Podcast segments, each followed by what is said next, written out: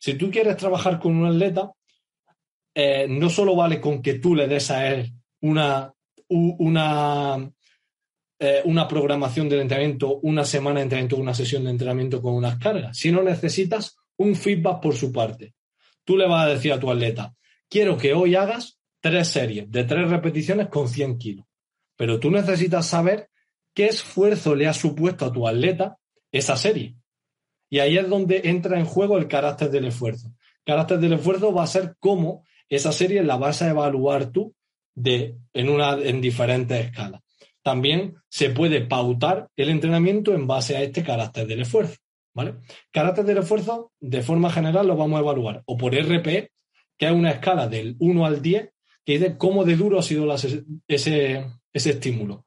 De 1 sería prácticamente no me ha supuesto ningún esfuerzo, ha salido muy fácil, y un 10 sería me ha salido al máximo, ha sido lo más duro posible. El RIR va a ser las repeticiones que tenemos en reserva, va a ser al contrario. Si ponemos un RIR cero, quiere decir que el esfuerzo ha sido, ha sido máximo. No me quedaba ni una repetición más en la recámara.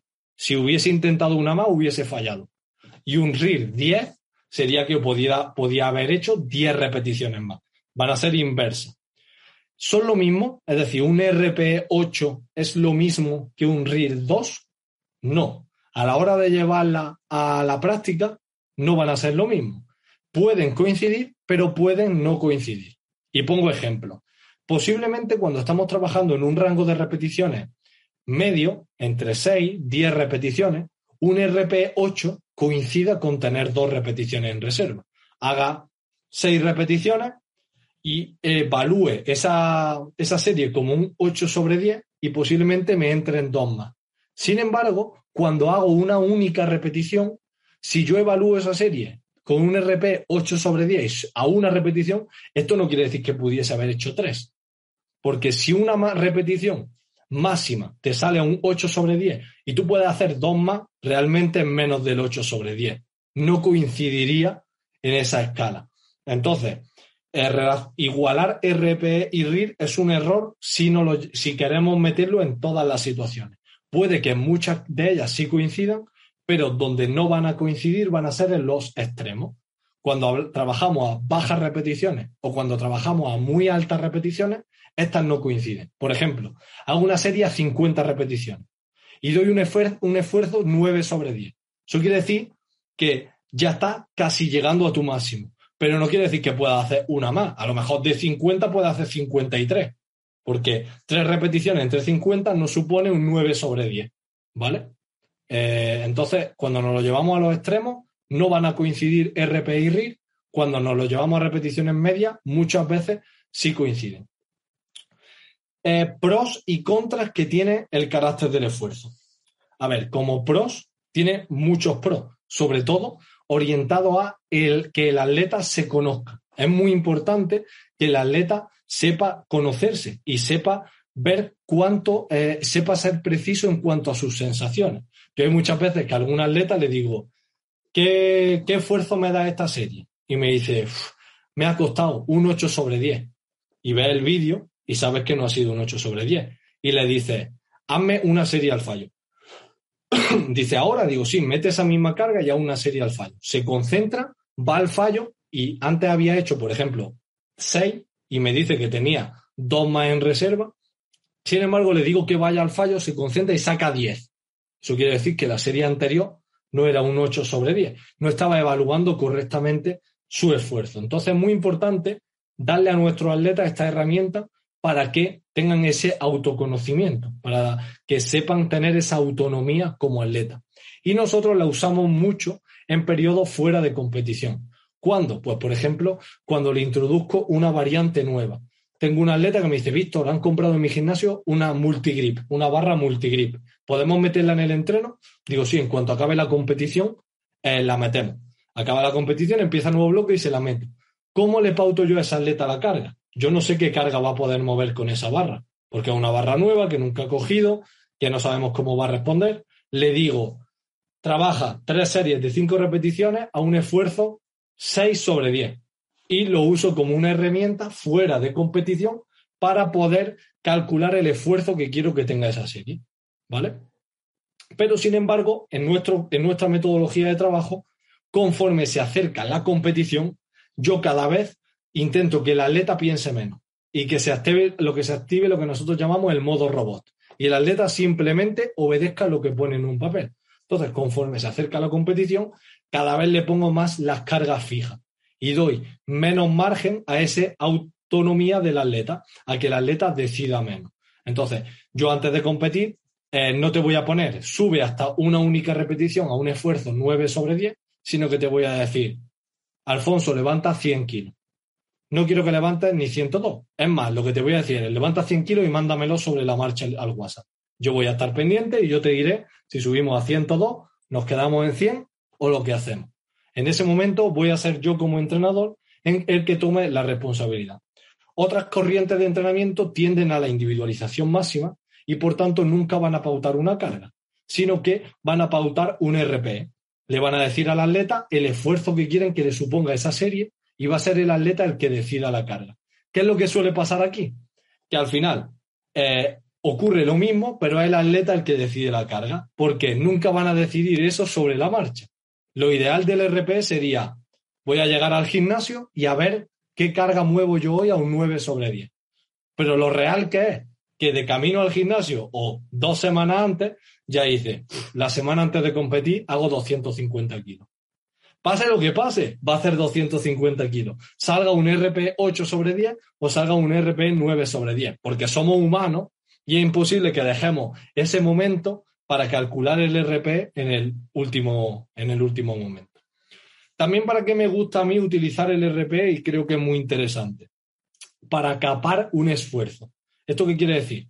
Yo le pongo a un atleta, quiero que haga tres series de cinco repeticiones con 100 kilos. Pero si tengo dudas, porque ese atleta está pasando por una semana mala, veo que el rendimiento puede caer, le pongo, pero si vas a llegar a un RP8, corta. Entonces ese atleta va pensando en que tiene un 3x5 con 100 kilos, pero si ve que va a fallar o que va, ve que va a llegar a un RP8, no se la juega.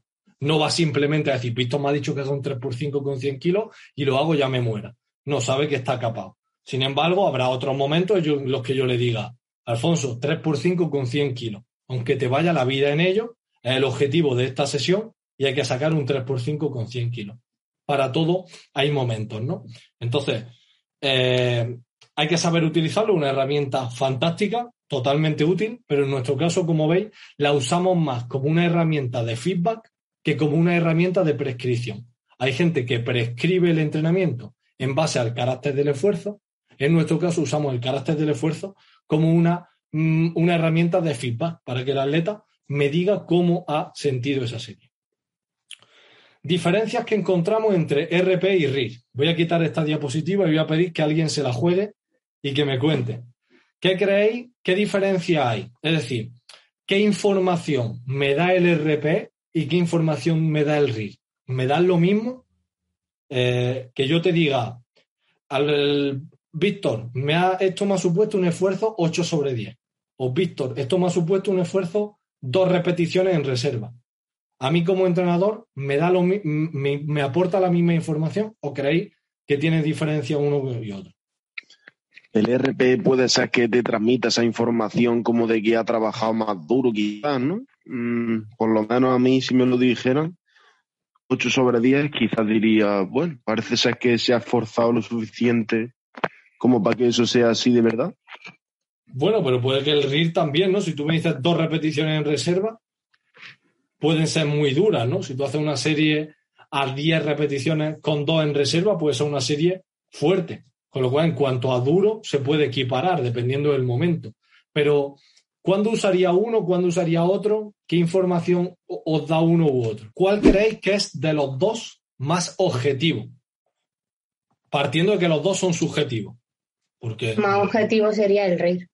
Más objetivo va a ser el RIR. El RIR son dos repeticiones en reserva ni tres ni una, dos repeticiones en reserva. El RP es 8 sobre 10, que eso siempre va a ser más subjetivo aún.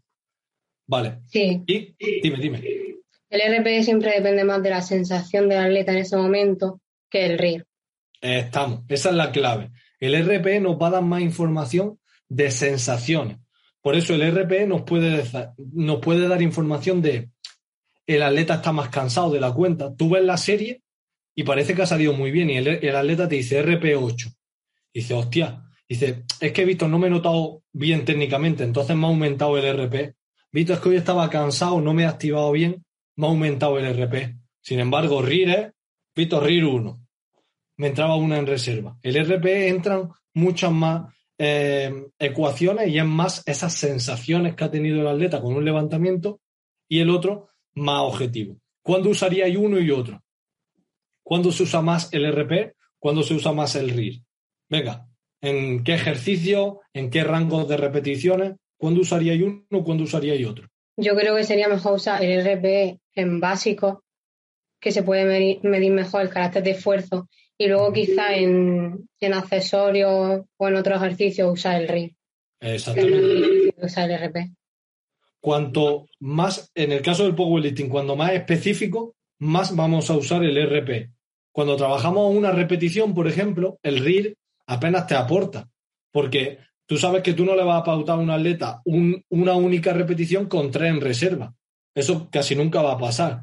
Entonces, el RP me va a dar esa, esa información de qué sensaciones ha tenido el atleta. Lo vamos a usar para ejercicios más complejos, como es, puede ser lo básico. Sin embargo, para accesorios, si yo le pongo a un atleta extensiones de tríceps en polea 15 repeticiones, ahí da igual las sensaciones que haya tenido, el cansancio, lo único que quiero es, eh, Alfonso, quiero que haga tres, series de 15 repeticiones con 30 kilos en la máquina. Y él me dice, pues me han salido entre una y dos en reserva. O directamente yo le digo, quiero que hagas tres series de 15 repeticiones guardándote entre una y dos en reserva. RIR 1, 2. Ahí buscamos simplemente unas repeticiones para ese carácter del esfuerzo.